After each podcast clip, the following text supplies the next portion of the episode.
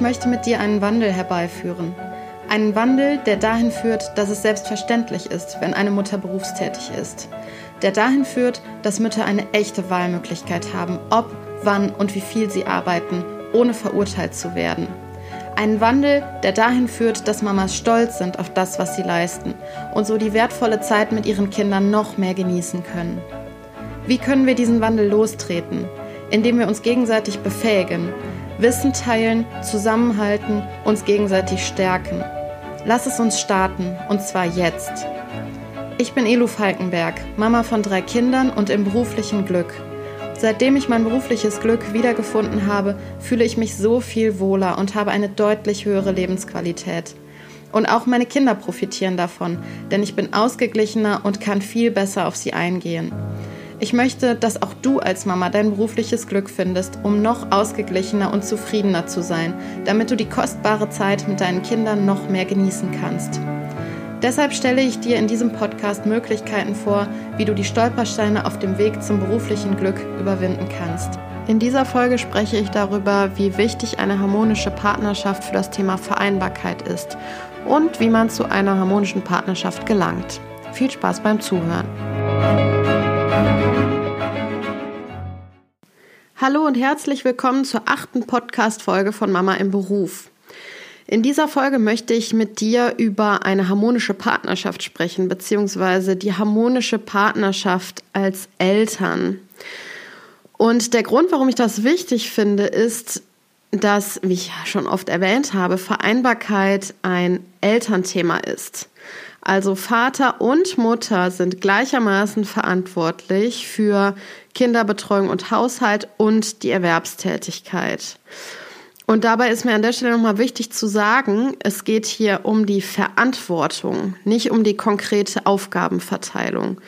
Über die konkrete Aufgabenverteilung muss man dann sprechen und dann gibt es mit Sicherheit verschiedene Wege, die man da einschlagen kann, ob jetzt der Vater ähm, zu Hause bleibt und die Kinder betreut und die Mutter erwerbstätig ist und das Geld verdient oder andersrum oder ob das ein 50-50 Modell ist oder 70-30 oder was auch immer. Das müssen ähm, die Familien für sich entscheiden, wie es für die Eltern und für die Kinder am besten passt. Mir ist es nur wichtig, nochmal zu sagen, dass die Verantwortung per se erstmal bei beiden Elternteilen liegt. Und weil eben diese ähm, Verantwortung für die Vereinbarkeit von Beruf und Familie bei beiden Elternteilen liegt, also bei Vater und Mutter, halte ich es für so wichtig, dass wir hier auch mal über die Partnerschaft sprechen und dass diese Partnerschaft möglichst ähm, harmonisch sein sollte. Ja, ich habe für diese Folge ähm, ein bisschen mehr als sonst recherchiert und ich packe dir alle Quellenangaben äh, von den Recherchen in die Show Notes. Ja, also wie ich gerade gesagt habe, Vereinbarkeit ist ein Elternthema und Vereinbarkeit ist herausfordernd. Es braucht Mutter und Vater und genau deshalb ist es eben wichtig in meinen Augen für eine harmonische und für eine starke Beziehung zu, kämpf zu kämpfen. Ja, wie kommt man dahin? Für mich ist es relativ eindeutig, wie man dahin kommt. Und zwar übers Streiten. Das mag jetzt ungewöhnlich klingen, aber eine harmonische Partnerschaft kommt eigentlich immer durchs Streiten zustande. Ich habe mir ähm, für diese Folge mal die Wikipedia-Definition von Streit rausgesucht.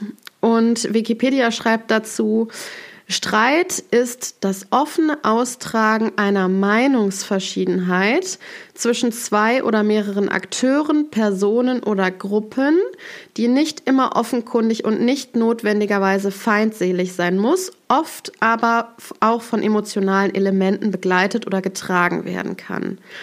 Also es geht um Meinungsverschiedenheiten und dieser Streit hat eigentlich meistens, vor allem wenn es ein Streit in der Partnerschaft ist, emotionale Elemente dabei. So, ich würde jetzt sogar so weit gehen, dass ich sagen würde, durch Streit kommt nicht nur eine harmonische Partnerschaft zustande, beziehungsweise kann zustande kommen, sondern durch Streit gestaltest du deine Zukunft. Durch Streit gestaltest du deine Zukunft und durch Streit gestaltet ihr eure Beziehungen. Am besten geht das, also am besten gestaltest du deine Zukunft durch Streit und ähm, deine Beziehung durch Streit, wenn diese Meinungsverschiedenheiten, die in dieser Definition von Streit auftauchen, wenn diese Meinungsverschiedenheiten eindeutig auf den Tisch kommen, wenn ihr eindeutig wisst, worüber ihr sprecht. Ja, wie das genau gehen soll, das erzähle ich jetzt. Ich führe dich da jetzt mal Schritt für Schritt durch. Zuerst wird es eine ganze Weile um dich selber gehen und dann holen wir irgendwann quasi deinen Partner dazu.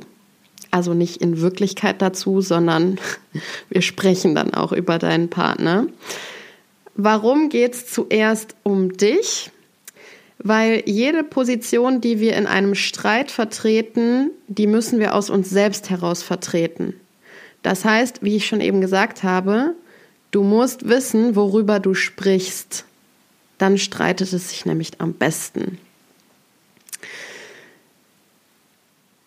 Es kommen jetzt vier Schritte des Streites. Ähm, die habe ich so selber definiert.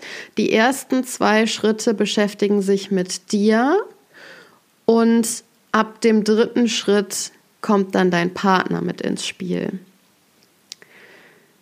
Was gehört zu einem guten Streit? Also als erstes, und das ist jetzt quasi der erste Schritt oder der erste Punkt, der relevant ist, Gefühle zeigen. Gefühle zeigen und auch formulieren oder äußern. Also du darfst wütend sein. Du darfst auch sagen, scheiße, schon wieder muss ich den Müll rausbringen. Und hierbei ist mir nochmal wichtig zu betonen, wenn du scheiße meinst, dann sag auch scheiße. Und dann sag nicht Taubendreck oder so. Ich sag dir auch jetzt warum. Gefühle zu unterdrücken ist sehr, sehr gefährlich. Das heißt, wenn du wütend bist oder sauer oder verärgert, was auch immer, dann unterdrück diese Gefühle nicht, sondern lass sie zu, lass sie da sein und du kannst sie auch gerne zeigen und äußern. Es gibt viele Studien zu diesem Thema Emotionsunterdrückung oder äh, Emotionssuppression. Und sehr, sehr viele Studien haben dazu gefunden, dass wenn Menschen häufig Emotionen unterdrücken, dass das ähm, sehr negative Auswirkungen auf äh, ihre körperliche Gesundheit und auch auf ihre mentale Gesundheit haben kann. Zum Beispiel gibt es eine Studie von äh, Penn et al. von 1997 ähm, und die hat herausgefunden, dass äh, Menschen, die ihre Emotionen unterdrücken, ähm, dass die ihr Immunsystem schwächen und deshalb anfälliger sind für Krankheiten. Und das können Krankheiten sein, die ähm, ja einfach nur eine kleine Erkältung sind oder wirklich schwerwiegende Krankheiten. Dann gibt es noch eine weitere Studie, also es gibt sehr viele Studien, aber ich habe jetzt hier mal zwei rausgepickt, von ähm, Birking und Whiteley von 2014. Und die haben den äh, Zusammenhang von Emotionsregulierung und psychischen Störungen untersucht. Also auch da, wenn man ähm, häufig oder dauerhaft äh, Emotionen reguliert oder unterdrückt, dann kann das eben auch zu psychischen Störungen führen. Also deshalb ganz wichtig, der erste Punkt, Gefühle dürfen da sein. Und deshalb ist mir das auch eben so wichtig gewesen zu sagen, wenn du Scheiße meinst, dann sag eben auch Scheiße.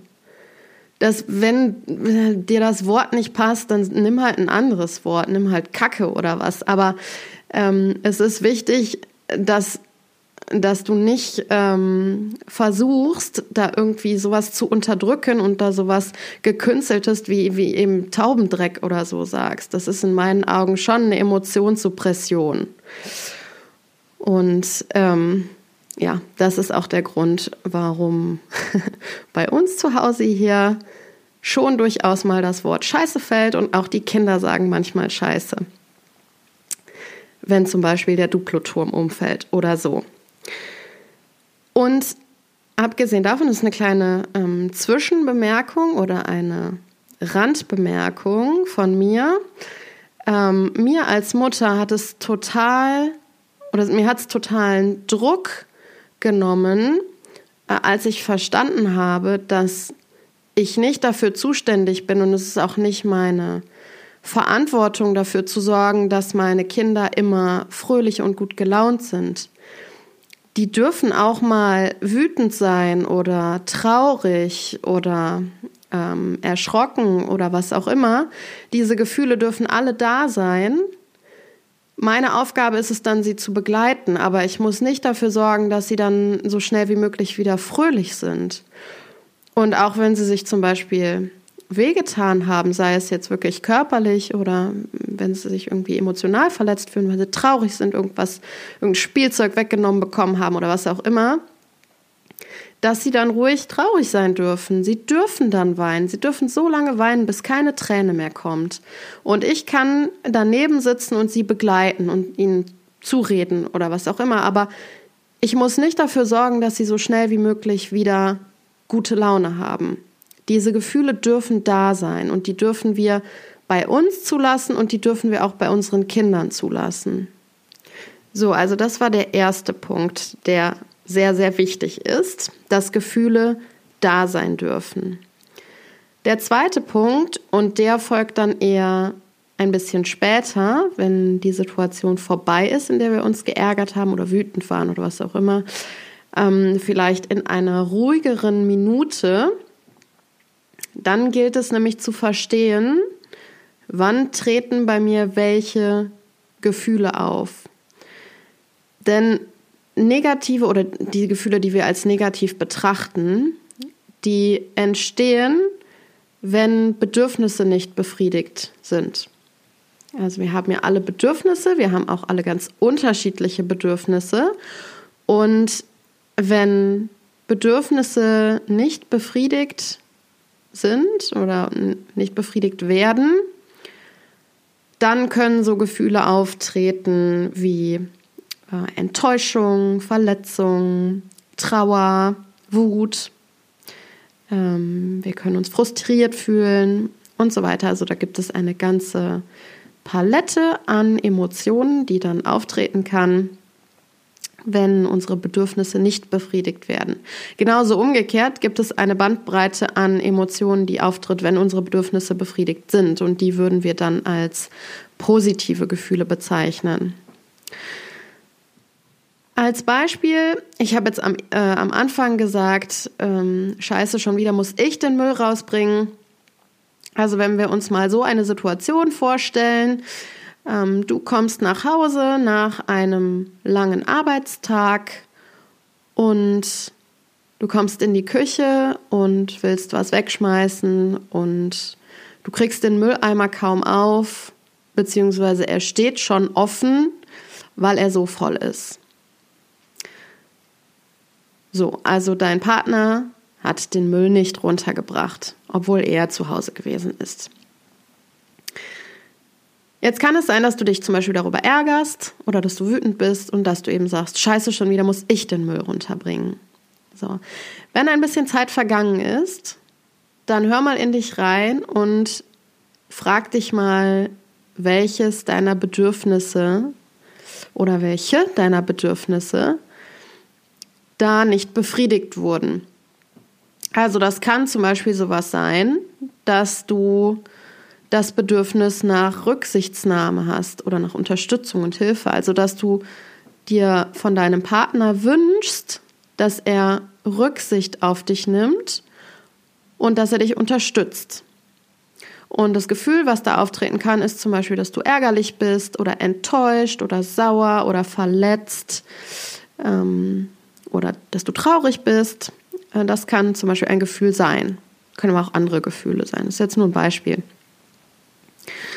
Also da geht es bei dem Bedürfnis der Rücksichtnahme und der Unterstützung oder der Hilfe, geht es so um den Kontakt mit anderen. Es kann aber auch sein, dass du das Bedürfnis hast, wertgeschätzt zu werden oder ein Bedürfnis nach Verständnis. Also eher so in die Richtung, ähm, meine Güte, jetzt war ich ja schon den ganzen Tag arbeiten und jetzt muss ich hier auch noch den Müll runterbringen. Hier wird noch nicht mal wertgeschätzt, dass ich jetzt gerade hier Geld verdiene. So. Entschuldigung, bin ein bisschen erkältet. Ähm, vielleicht habe ich auch doch zu oft meine Emotionen unterdrückt, wer weiß. Ähm, genau, also das wäre jetzt also das Bedürfnis nach ähm, Wertschätzung oder Verständnis.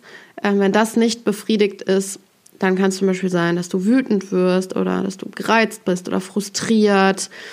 Ähm, genau, und das wäre eher so ein Bedürfnis nach seelischer Nahrung. Also dieses Bedürfnis der Wertschätzung und des Verständnisses. Und auch bei den Bedürfnissen gibt es eine große Palette an Möglichkeiten oder an möglichen Bedürfnissen, die wir befriedigen oder eben nicht befriedigen. Aber wenn du weißt, was dich getriggert hat, welche Bedürfnisse da nicht befriedigt wurden, dann ist es auch direkt leichter, deinem Partner das zu vermitteln und ihm dazu helfen, dich zu verstehen. Und dann kann man nämlich anfangen, die Meinungsverschiedenheiten auf den Tisch zu bringen. Und dann weißt du auch, worüber du sprichst. Ich habe zur Vorbereitung auf diese Podcast-Folge hier bei Instagram mal eine kleine Umfrage gestartet und habe da gefragt, welche Streitthemen hauptsächlich so in der Beziehung auftreten. Und ja, da kamen verschiedene Sachen raus. Ich habe das hier so ein bisschen äh, geclustert. Ähm, zum einen äh, kam daraus, also ganz oft kam Haushalt, also sowas wie Einkaufen, Aufräumen, Putzen, Jemand hat äh, geschrieben Mitdenken. Das fand ich ganz amüsant, weil ich kann mir sehr gut was darunter vorstellen. Dann kam auch ein paar Mal die Aufteilung der Care-Arbeit, also der Kinderbetreuung, der Sorgearbeit. Äh, die Kindererziehung kam mal. Das Thema Geld als ein Streitthema. Und dann schon relativ eindeutig formuliert, äh, dass meine Arbeit eben auch ein Job ist und kein Hobby. Das waren so Punkte, also wie gesagt, ich habe das ein bisschen zusammengefasst. Das waren so die häufigsten Punkte, die ähm, genannt wurden. Und darauf möchte ich jetzt einmal kurz eingehen, damit das mit den, mit den Bedürfnissen dahinter vielleicht ein bisschen klarer wird. Also die Frage, es ist jetzt immer noch auf dich bezogen, wir sind immer noch bei dir. Die Frage, wenn du ein Streitthema mit deinem Partner häufig hast, ist, was triggert dich dabei? Also, welches Bedürfnis wird nicht erfüllt? Und es kann hier komplett unterschiedlich sein. Ich gebe mal einfach nur ein paar Beispiele. Wenn da was für dich passt, dann weißt du jetzt schon Bescheid und ansonsten musst du noch ein bisschen tiefer graben und ähm, ja, da mal äh, Nachforschungen in dir selber betreiben. Ähm, es kann auch sein, dass, ähm, dass jemand den gleichen Streitpunkt mit seinem Partner hat wie du und dass da aber komplett unterschiedliche ähm, unbefriedigte Bedürfnisse drunter stecken. Also wenn ähm, zum Beispiel in, also wenn du zum Beispiel mit deinem Partner ständig das Streitthema Haushalt hast, also zum Beispiel äh, immer den Streitpunkt, wer geht einkaufen, dann könnte es zum Beispiel sein, dass für dich darunter steckt, meine Güte, ich möchte nicht immer von meinem Partner gesagt bekommen, wann ich einkaufen gehen soll. Ich möchte da selber darüber bestimmen, wann ich einkaufen gehe und wann nicht. Und ich gehe, wenn ich das für richtig halte. Das ist so ein Bedürfnis nach Autonomie, dieses selber entscheiden, wann ich einkaufen gehe. Es kann aber auch sein, dass da ein unbefriedigtes Bedürfnis drunter steckt, ähm, ein Bedürfnis nach Verständigung. Also, dass du Bedürfnis hast, dich mehr mit deinem Partner darüber zu verständigen, wer einkaufen geht, dass du das oft für ungeklärt oder ja, ja, ungeklärt ist wahrscheinlich das richtige Wort, dass du es oft für ungeklärt hältst.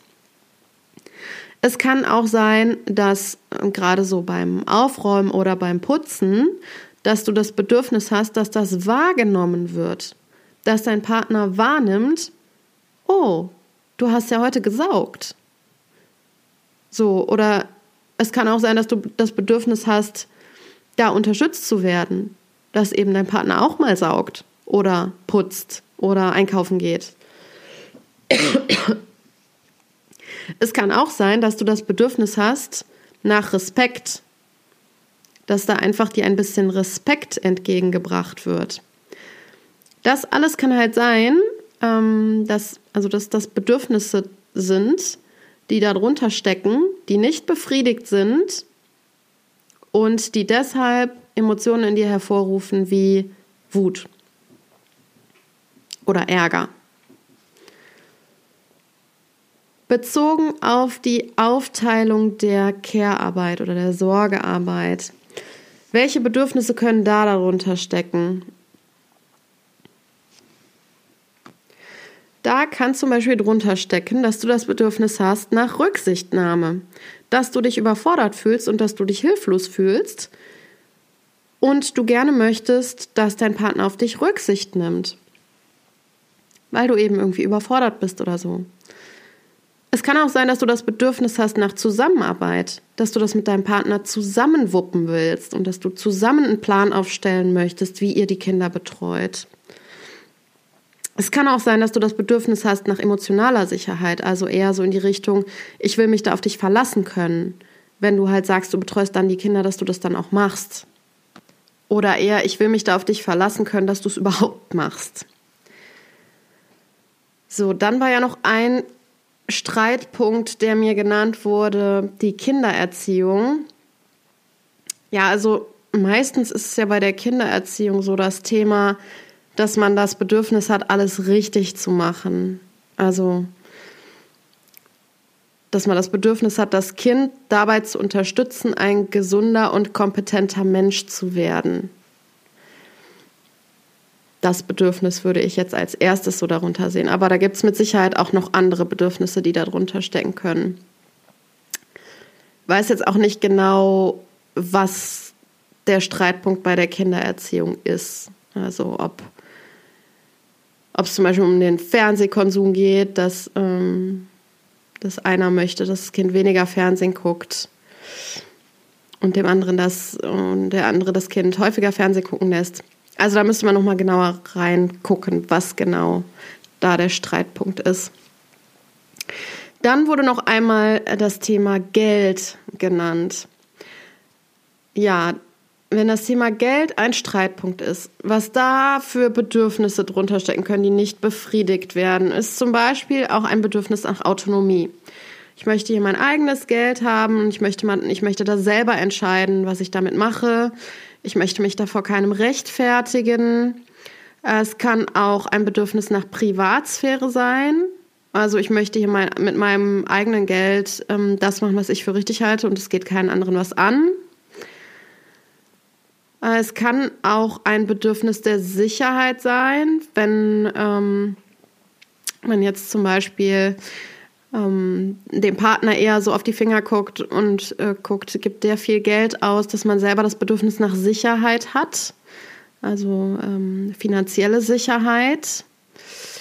Es kann aber auch so ein Bedürfnis nach Verständnis ähm, darunter stecken, also dass man gerne mehr Verständnis von seinem Partner haben möchte für die Einkäufe, die man tätigt, die vielleicht ähm, sogar für das Kind sind oder so. Also das sind so Bedürfnisse, die zum Beispiel darunter stecken können. Und dann war ja noch der eine Streitpunkt, äh, der hieß, dass meine Arbeit eben auch ein Job ist und kein Hobby. Ja, da springt mir jetzt als erstes so dieses unbefriedigte Bedürfnis nach äh, Wertschätzung entgegen. Also das Bedürfnis nach Wertschätzung wird nicht erfüllt oder ähm, das Bedürfnis nach Anerkennung oder einer Würdigung. Das würde mir da jetzt als erstes einfallen. Also du siehst, worauf ich hinaus möchte, wenn du einen Streitpunkt mit deinem Partner hast, der immer wieder aufkommt, dann gucke als erstes mal bei dir, was bei dir darunter steckt. Welches Bedürfnis bekommst du nicht befriedigt?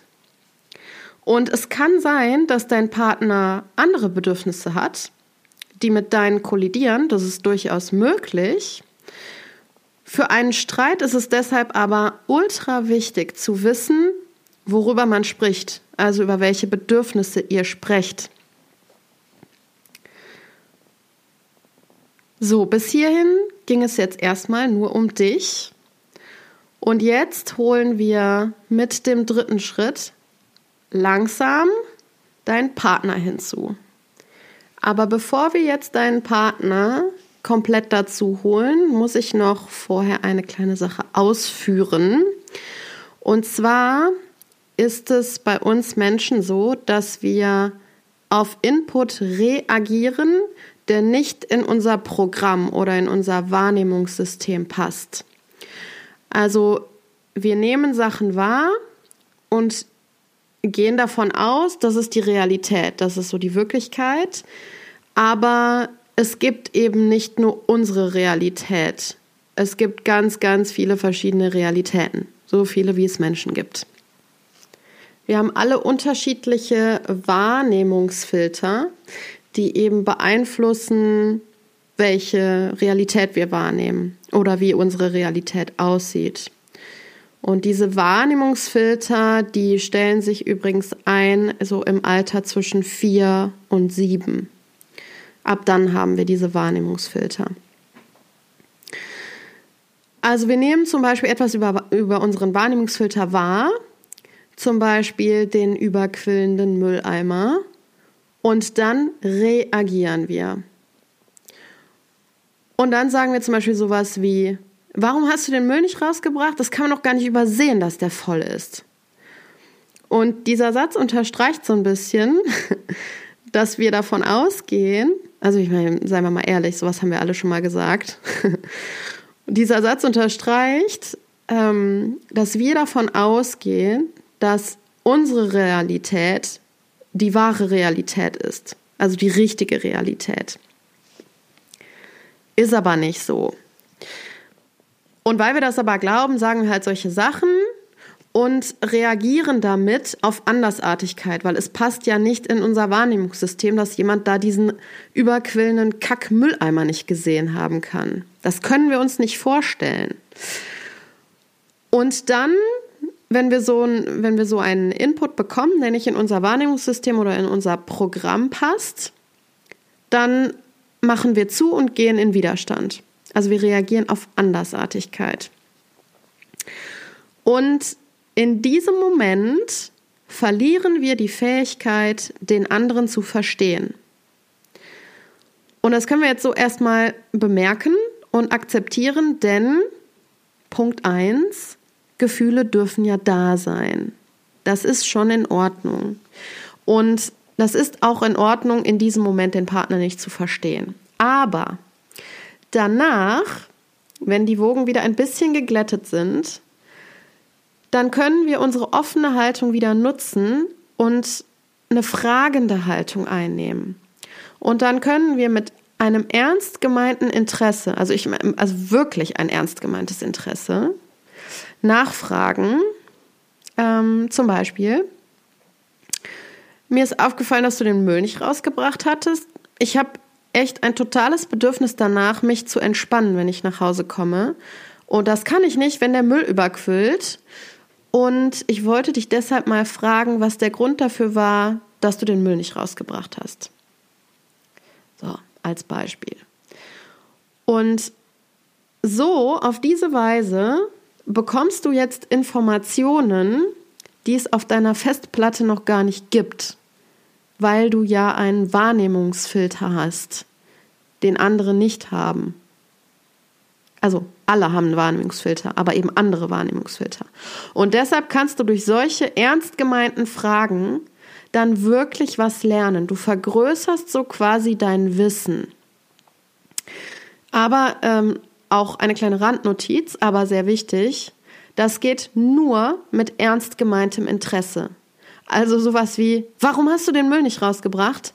Ist keine äh, schöne Frage für sowas. Und damit werdet ihr auf jeden Fall auch Widerstand bei eurem Partner auslösen. Also, wenn euer Partner in den Widerstand geht bei so einer Frage, dann ähm, habt ihr die wahrscheinlich ähm, nicht so gestellt, dass euer ernst gemeintes Interesse rübergekommen ist. Und so eine Frage wie, warum hast du den Müll nicht rausgebracht? Das ist eine Verfolgerfrage. Ähm, das macht man zum Beispiel gerne. Das ist nicht schön, aber man macht es gerne bei Kindern. Warum hast du dein Zimmer nicht aufgeräumt? Warum hast du das und das gemacht? Also, das ist so eine Frage, die kriegt man nicht gerne gestellt. Also eigentlich weder als Kind noch als Erwachsener. Und dann, wenn du diese ernst gemeinte, äh, beziehungsweise die Frage mit dem ernst gemeinten Interesse gestellt hast, dann hör aufmerksam zu. Und dann nicht die Frage stellen und dabei anfangen, die Mülltüte aus dem Mülleimer rauszuholen. Nee, wirklich Frage stellen in einer ruhigen Minute, in einem ruhigen Setting und dann aufmerksam zuhören.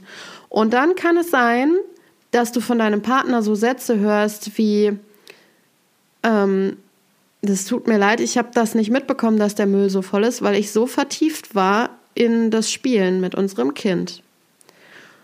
Oder es kann sein, dass er sagt, stimmt, ich habe das gesehen, dass der voll ist, aber in dem Moment hatte sich unser Kind gerade wehgetan und mir war es dann wichtiger, das Kind zu trösten. Oder dein, dein Partner sagt, ich weiß, dass dir das wichtig ist, dass es hier sauber und ordentlich ist, wenn du nach Hause kommst. Und deshalb habe ich hier die Spielsachen alle weggeräumt und ähm, gesaugt, aber ich habe es einfach nicht mehr geschafft, den Müll runterzubringen. Das sind Sachen, die können dabei rauskommen. Und eine Sache, ähm, über die kannst du oder darüber kannst du eigentlich ähm, sicher sein, dein Partner handelt für sich und nicht gegen dich. Oder er handelt für das Kind. Oder er handelt sogar für dich und du nimmst es nur vielleicht nicht wahr im ersten Moment, wie zum Beispiel bei dem letzten Satz, den er gesagt haben könnte. Ich habe viel aufgeräumt, ich habe es halt nur nicht mehr geschafft, den Müll runterzubringen. Ähm, das ist eine Sache, die ist wichtig zu wissen. Menschen handeln in der Regel für sich und nicht gegen andere. Wir nehmen das nur schnell so auf. So, und wenn ihr das alles auf dem Tisch habt, also sowohl deine unbefriedigten Bedürfnisse als auch die Reaktion deines Partners auf die Fragen von dir ähm, über den Hintergrund seines Handelns oder Nichthandelns, wie auch immer. Und wenn vielleicht sogar noch die unbefriedigten Bedürfnisse deines Partners auf dem Tisch sind, dann könnt ihr zu Schritt 4 kommen. Und zwar ist das die Lösungssuche. Schaltet den lösungsorientierten Modus ein und schaut nach Lösungen, die für euch beide passen. Das können Kompromisse sein, das kann ähm, auch eine Lösung sein, die für euch beide ein Gewinn ist. Manchmal braucht es aber auch gar keine extra Lösung. Manchmal reicht es schon, zu wissen, welche Bedürfnisse der Partner hat. Manchmal ist das schon die Lösung.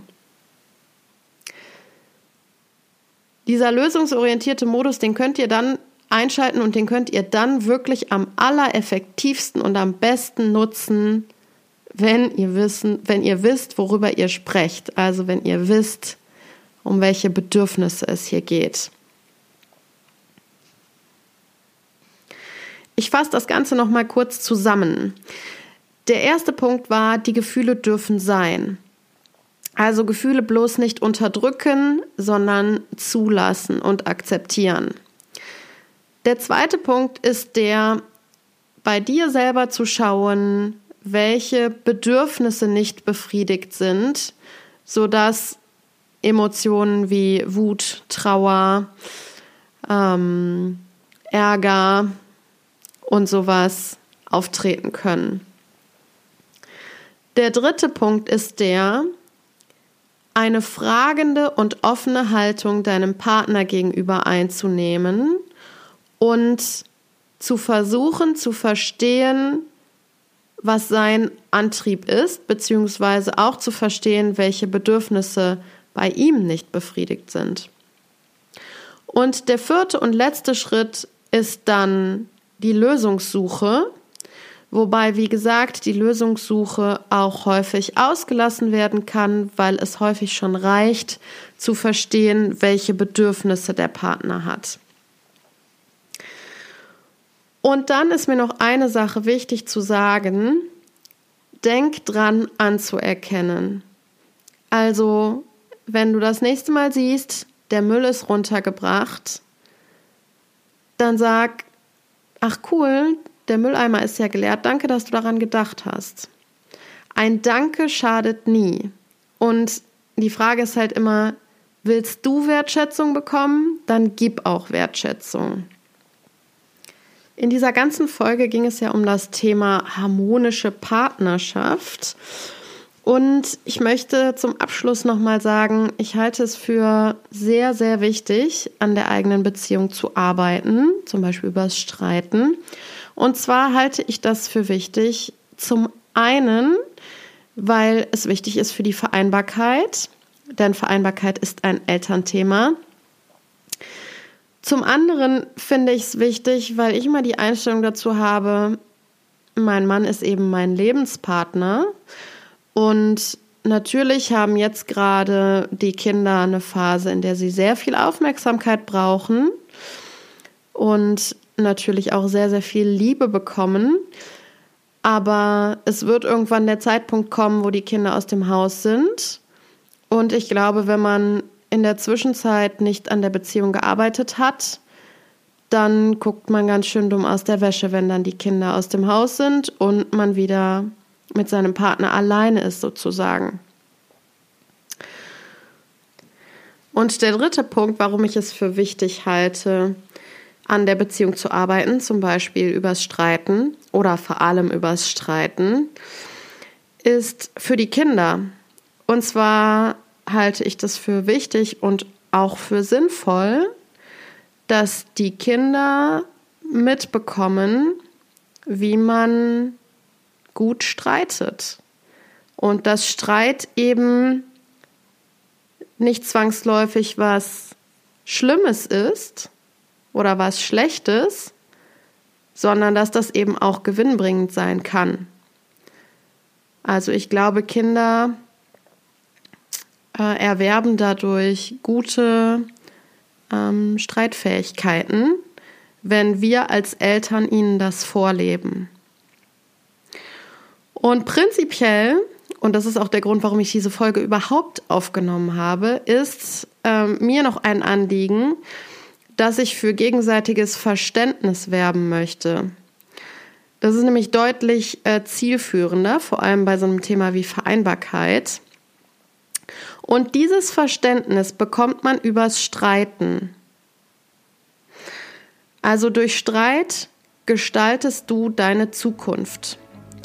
Und zwar nicht nur die deiner Beziehung, sondern auch die deines beruflichen Glücks.